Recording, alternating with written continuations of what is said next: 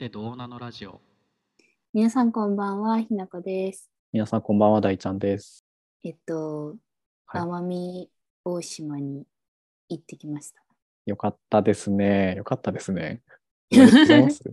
奄美大島ってどこにあるか知ってますか？やこれちょっと恥ずかしながらちょっとよくわかってないですね。東京ですか？違いますね。ど鹿こ児島鹿児島県。ああ、屋久島とこんがらがってると思ってたら、こんがらがってなかったわ。屋久島も鹿児島ですよね。うん、屋久島も鹿児島だけど、うん、えっと、それよりさらに南かな？えっとう、ん沖縄と鹿児島のまあ間にある南の島なんですけど、なるほど、なるほど。はい、奄美大島にちょっと行ってきまして、さっき帰ってきたっていう感じなので、今まだ心の中では島、島ん中。まだ東京には心あらず。ちょっとまだシティ、シティに慣れてない感じがしますね。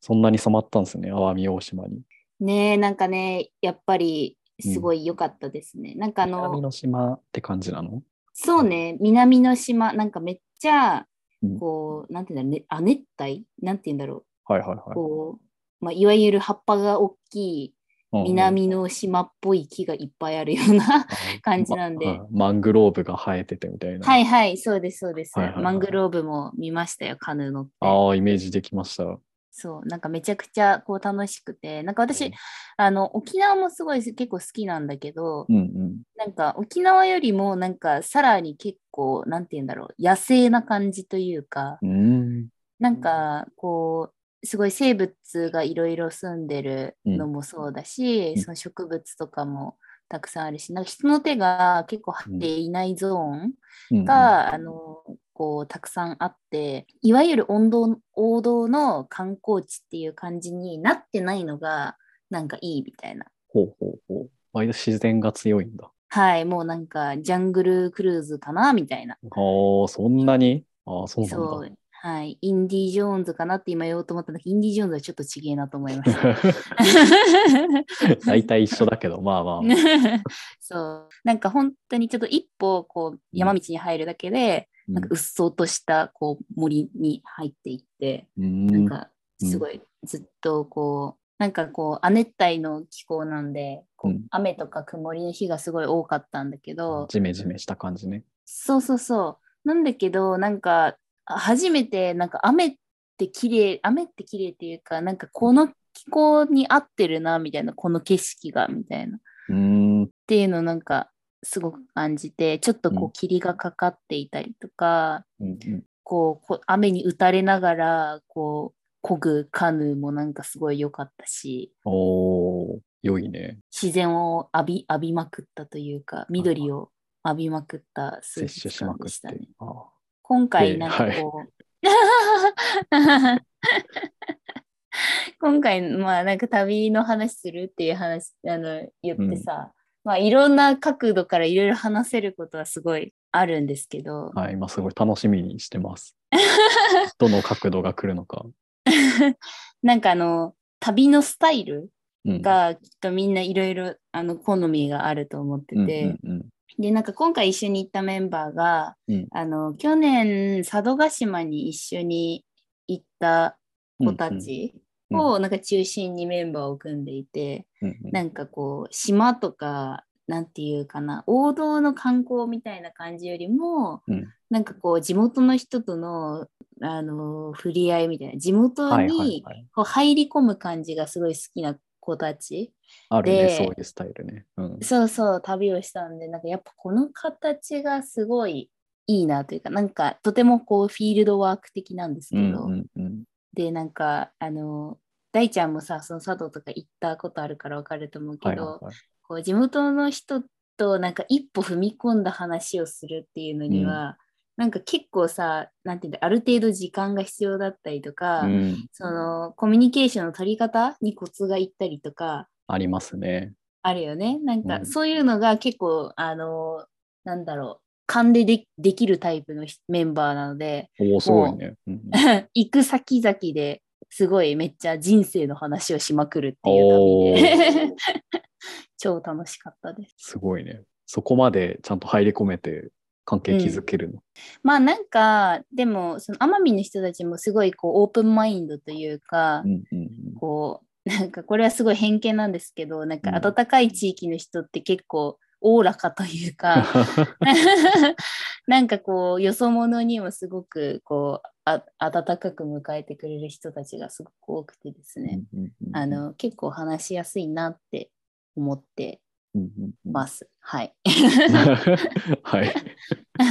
でもなんかそのこの旅のスタイルがマジで合わない人もいるだろうなってはすごい思ってて、うんそういえばなんか大ちゃんって旅行の時何を重視するタイプなのかなと思ってちょっとその辺は聞いてみたいなと思いました。ああ、なるほど、なるほど。旅のスタイルの話ですね。そう、なんて言うんだろう。いろいろ多分さ、やりたいことってまあ、その行く場所によってあると思うんだけど、うんなんかそういうスポットをある程度こう調べてから行くタイプとかさ、うん。まあそういうのは全然決めずに行き当たりばったりで行くタイプとか、うん。その景色を重視したいとか、食べることを重視したいとか、なんかいろいろあると思うんだけど。いやもうちょうど今さ、わかんなくなってて、どういうこと？ちょっと今、あれなんだよ、破壊と創造のちょうど間ぐらいで、まだうん。新しいスタイルを想像できてない段階ではあるっていう前提なんですけど、もともとは、もともとは、あのまあ、基本ノープラン派で、うん。なんか行き当たりばったりというか、なんかその日、その時のマインドで自由気ままに動くのが好きうんっていうタイプだったのね。で、うんそれで結構なんかいろんな旅をしてね、なんかあの原付に乗って日本一周しようみたいなことをやったりしてうん。て、うん全然それで行けるし楽しいんだけど、なんか結構やっぱまあ行き当たりばったりで運なところはあるなっていうのすごい、うんうんうん。あのなんか失敗ももちろんあって、なんか失敗を重ねるごとに、あ、なんかやっぱこれだと、なんかちやっぱ思ったより楽しめない時ってやっぱあるなっていうのがだんだん分かってきて、うんで、だから他の方法に変えたいなって思ってるけど、うん。あれを食べたいとか、ここに行きたいみたいなことを考えると、うん。なんか特にそんな、なんかこれ別に東京で食えるしなとか、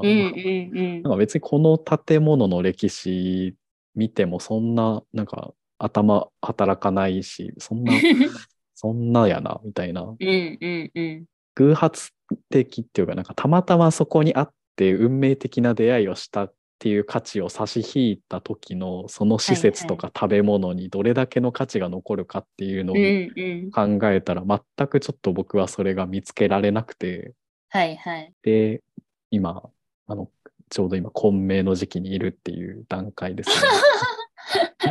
なるほどねうん。確かに確かに。なんかさ、こう、なんていうか、こう、物流とかさ、うんそのインターネットとかさ、すごいこう発達してきて、うんなんかどんなにこうローカルなものとかでも、なんか、なんかに何かしらの手段を取ればさ、別に東京で手に入れることはできる。からさね。なんかこう、距離感がどんどんこう、なくなってるうんっていうのをなんかすごい考えるとめっちゃ大ちゃんの意見わかる感覚がすごいわかるなと思いながら聞いてたんだけど、うんなんかでもその話もなんか今回の旅でちょっとみんなとしておお、かすごい、聞きたい。そうなんか食べ物とか景色とかすごいこうやっぱり私たちもいろいろあの事前とか、まあ、前日とかだけどなんか一応チェックはして、あこっち方面になんかこういうのあるらしいよ行ってみるみたいな感じであの決めたりとかはしてたんだけど、うんうんなんか、もうなんか、やっぱ最終人だよねみたいな話になってて、なんかこう、その景色とか食べ物とか、まあそういう体験、経験もすごくなんかあの、一回性っていうのはあるし、ここでしかできないみたいなのももちろんあるんだけど、なんかそれ以上に、例えばそのランチで行ったお店の、あの、お,、ね、お姉様とお話しして、なんかその人の人生の話を聞くとか、うん。なんか、な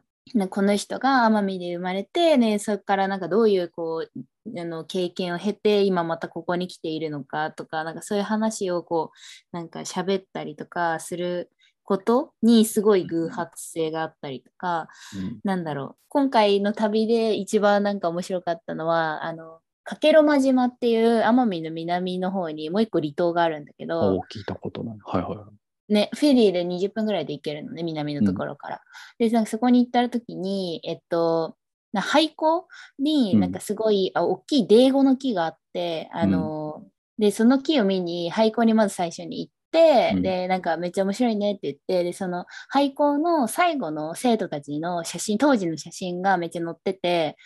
あーこんなす少なかったんだねみたいな話をして、で、なんか、いでも今これ何年にあのへ並行してて、その時にあのこの年齢ってことはうちらと同い年ぐらいかもねみたいな話をしてたの。うんでうん。で、それでその後たまたま近くにあったあのカフェみたいなところにあの、うん。入って、で、そこの店主のあの方とお話ししてたら、うんその人の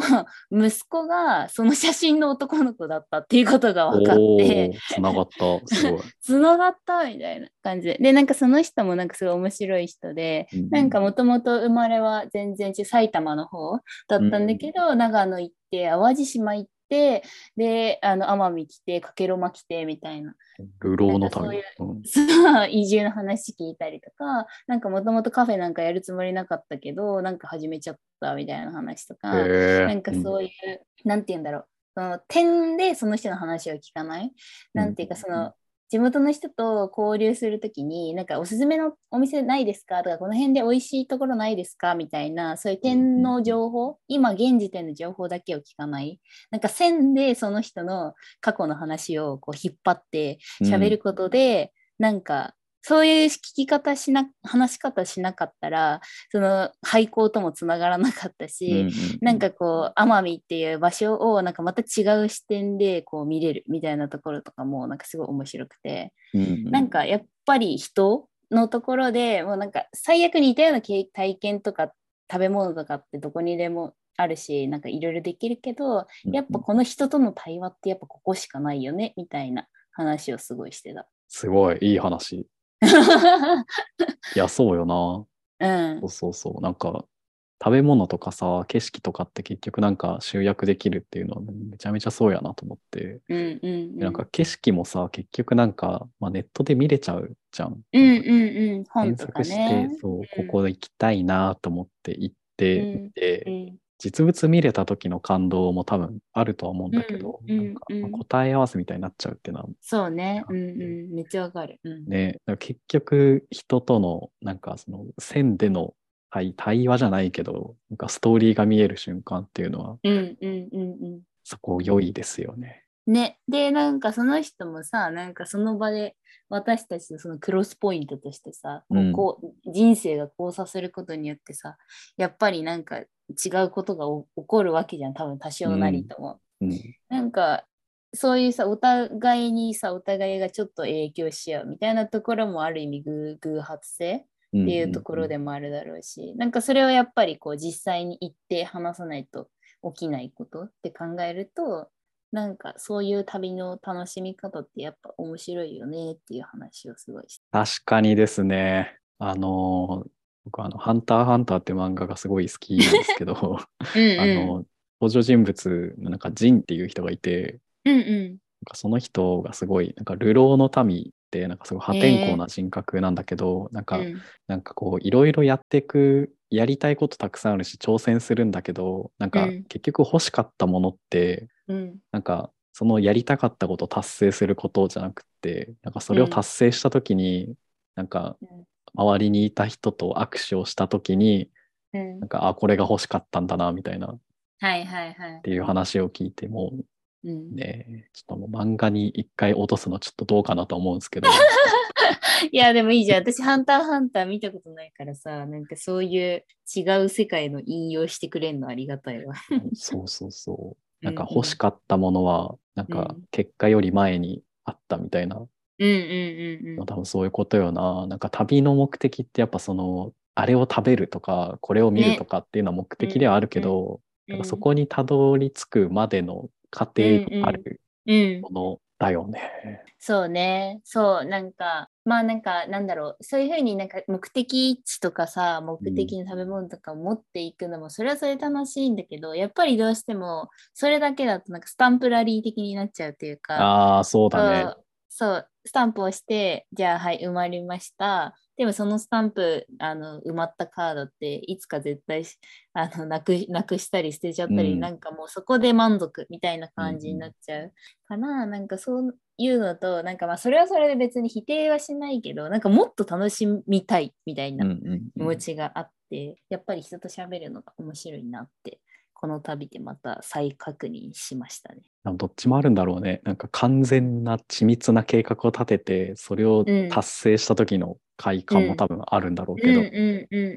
それとは全然違うベクトルで、ひなちゃんが言ってたうん。うん。やつがあるんだろうな。なるほどね。確かにな。なんか今旅とかを思い返してみても、やっぱ人と話したことってすごい覚えてるし、うん。なんか一回どうしても見たい景色があったから、なんか無理やり行ったことがあるんだけど、うんうん。なんかやっぱ今思い返しても出てくるのって、なんか道中、なんか急に声かけてきた、なんか独自アパレルブランド立ち上げ中の人とか、うん。なんだろうな、街案、みうんと、道の駅とか、なんか街案内してくれてる人で、でなんかすごい僕のこと心配してくれて、うんなんか結構いろんな話をしながら、あじゃあうんうんこうすればそこはたどり着けるよみたいな、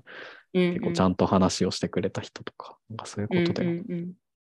景色マジで覚えてないんだよな。結局見たけど。うんうんうんう良いけどさ、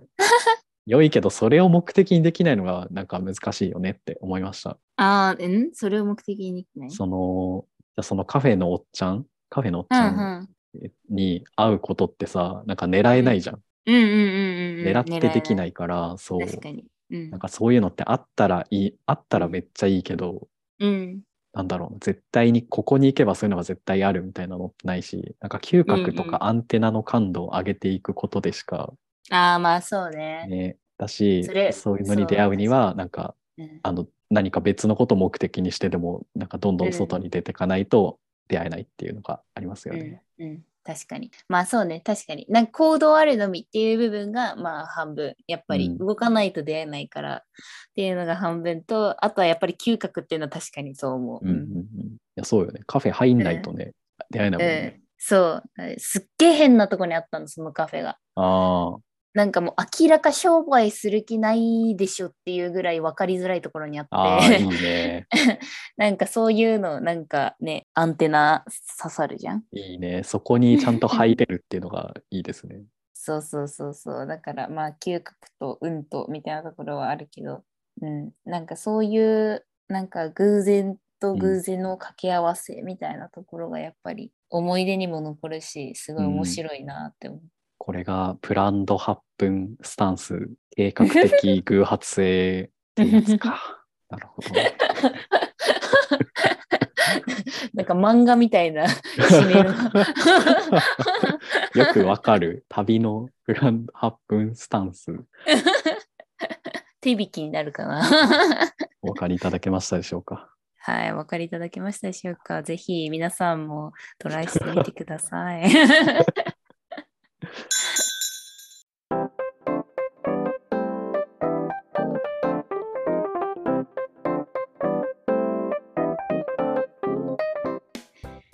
皆さん今週も聞いてくださってありがとうございましたこのポッドキャストは人間観察を起点として妄想を繰り広げながらそれってどうなのと思っちゃうことについてぐだぐだ考えたり語ったりするラジオです皆様からのそれってどうなのなお便りもお待ちしております。Google フォームよりお送りください。それでは。また来週